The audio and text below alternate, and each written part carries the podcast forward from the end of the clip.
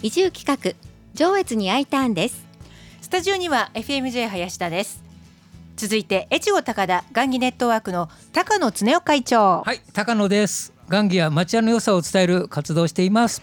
そしてもう一方東京から I ターンしてきました松本美鈴です。上越市牧区の集落づくり推進をしています。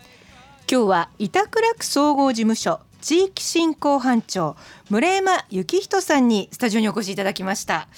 今日は村山さんから板倉区道型地区の地域おこし協力隊員募集についてご案内いただきます。よろしくお願いします。よろしくお願いします。森山さんですねあの道方地区っていうのは板倉区のどの辺に当たりますか？はい。板倉区の里山になります。光ヶ原高原のふもとの集落になりますまあ、今回はそばそば好きな方で地域おこし協力隊になってくださる方を募集してるっていうことですよね。あのそば好きっていうのは何か意味があったんですか？はい板倉区の光ヶ原高原でそばを育てていましていわゆる霧下そばになります同型では昔からそば打ちが盛んですそこでそば好きな方にお越しいただければと募集をしました。なるほど、えー、板倉区の同型地区はまあどんなところなのかもうちょっと詳しく教えていただけますか？はい。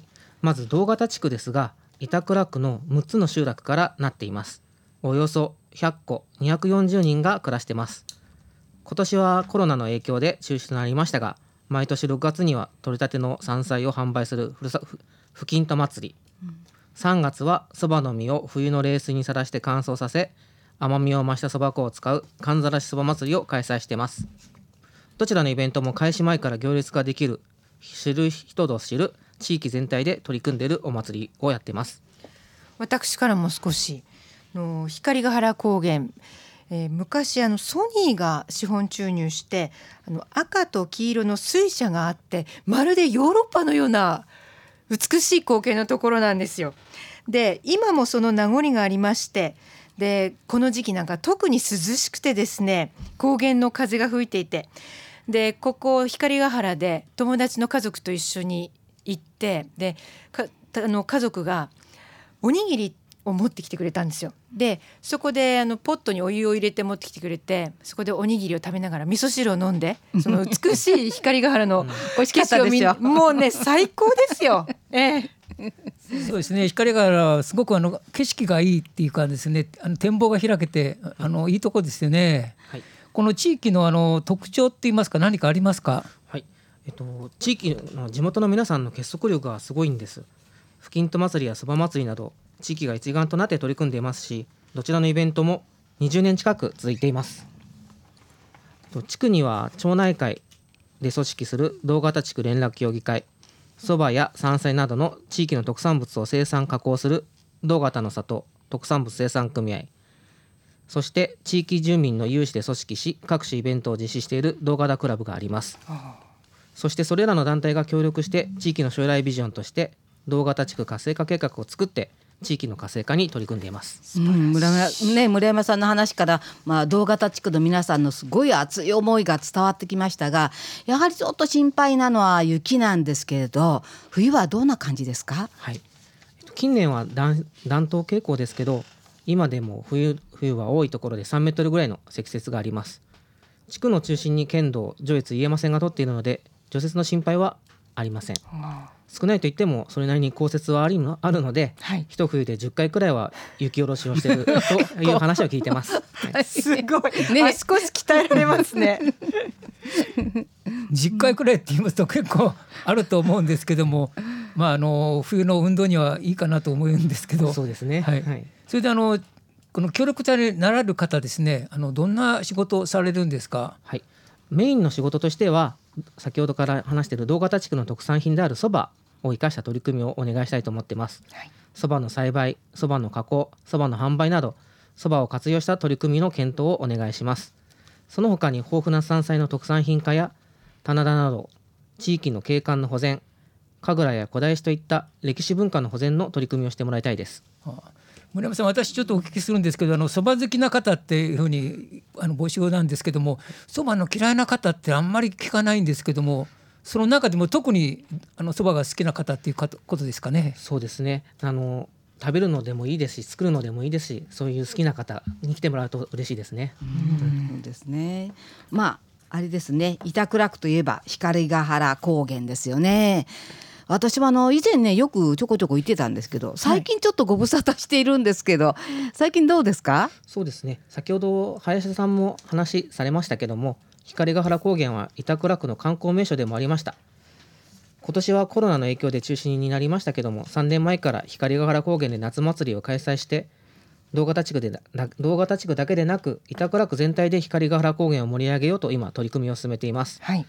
また光ヶ原高原は長野県と新潟県の県境をまたぐ全長80キロの新エストレイの中継拠点となっております。はい。グリーンパル高原層や周辺のキャンプ場などの宿泊施設もまだ残っております。はい。はい、サポート体制っていうのはいかがでしょうか？はい、そうですね。先ほども申した通り、昔は今もそうですけども雪が多く、最近は耕作放棄地も増えてきましたけどうんも、はい米作りは盛んです。はい除雪や屋根の雪下ろし、あと米作りに関しても用水の管理など一人で行うのは大変です。はいだからあのこの地域の人たちは何でも協力し合って生活しているので結束力が非常に強いところです。なるほどね。まあ協力隊といえば3年の任期終了後のまあ身の振り方ですよね。えーそれがあのとても大変だと思うんですが、どんな仕事が考えられますか？そうですね。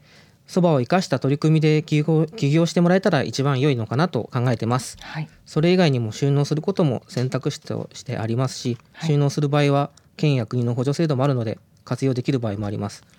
いずれにしても3年間の業務の中で地域や総合事務所が一緒に考えて応援していきます。いや素晴らしいですね、ねえなんか心強いですねそうですね。はい。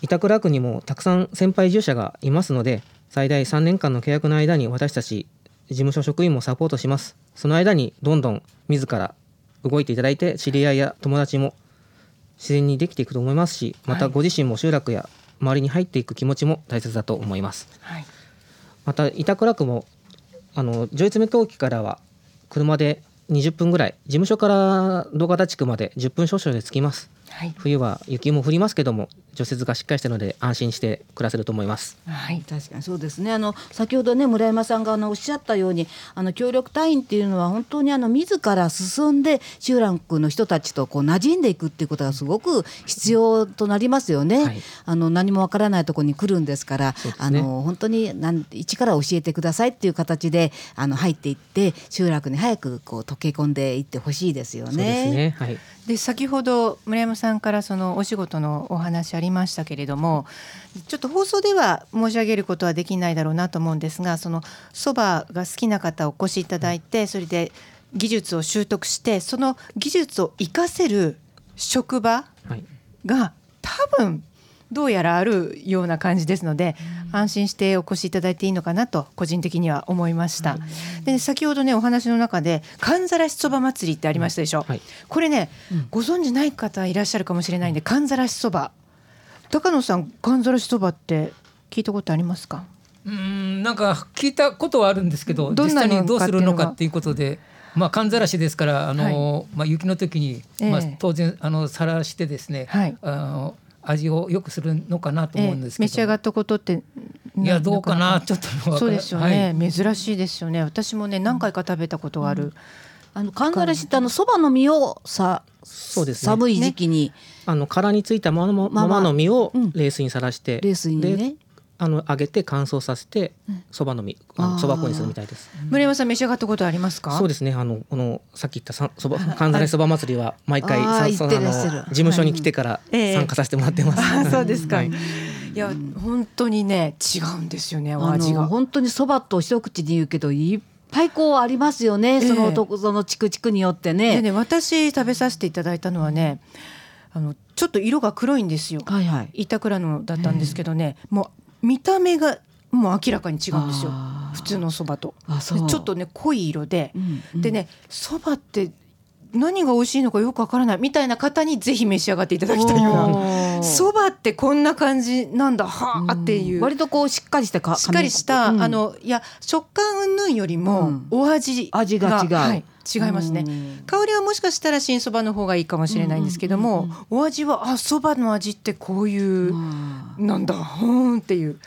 ええでもね普通ほらそばっていうとなんかタレでですね、あの、味がどうのこうのって言って、はいはいはい。それ自体がはい。なかなかあの食べることってないんで、本当から言えばあのタレつけないで食べたら一番いいあんですよね。のねつつぶってる人はあのほらおお水かなんかでこうつけてつるつるっとかやるなんてけど、私はやっぱりあのめあのつゆにねそばつゆにドボンとつけて食べるのが好きだな。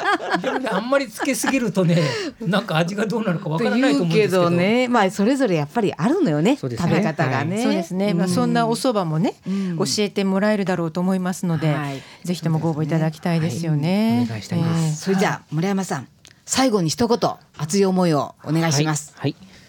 え雪の多い山間の地区なのでどうしても近所の助け合いが必要です。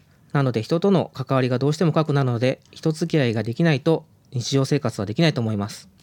さすがに今は自粛してますが何かあれば皆さん集まってお酒を飲む機会も多いですコミュニケーションが取れてそばが好きな人であれば動画地区は天国のように思えるのではないでしょうか、またあの隣近所といってもかなり離れていますのでソーシャルディスタンスも問題ありませんしっかり取れますね。はい。人好き、そば好き、酒好きでしたら、ぜひ動型地区の地域おこし協力隊にご応募をお願いします。また、そのようなお知り合いがいたら、まあ、ぜひ紹介をお願いいたします。また、あの動型地区だけではなく、隣のあの寺の地区という、えっと、安らぎ荘があったり、地滑り資料館があるような地区も、お米や山菜、特産品を仕事にしてもらえるようなあの地域おこし協力隊の募集もしておりますので、合わせてぜひ気になる方はお問い合わせいただきたいと思います。はい。えー板倉区道型地区の地域おこし協力隊の応募の締め切りは8月21日金曜日今週の金曜日必着です。で、えー住居車両は市が用意します。それから光熱水費などは自己負担となります。詳しくは上越市のホームページでご確認いただいてぜひご応募ください。ご出演いただきましたのは板倉区総合事務所地域振興班長村山幸人さんでした村山さんありがとうございましたありがとうございました。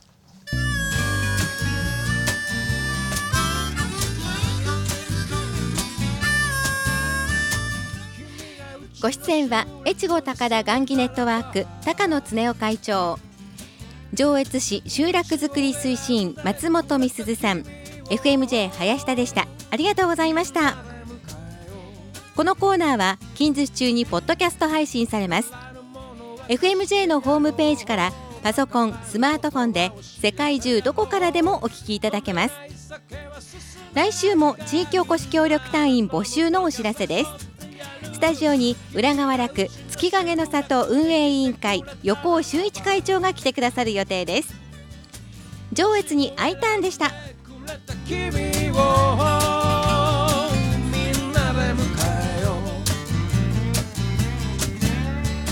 若い力に甘えないよそ者扱い2日まで。古い習慣押し付けないけどみんなで飲むときは誘ってやろう。楽に住むならばうちを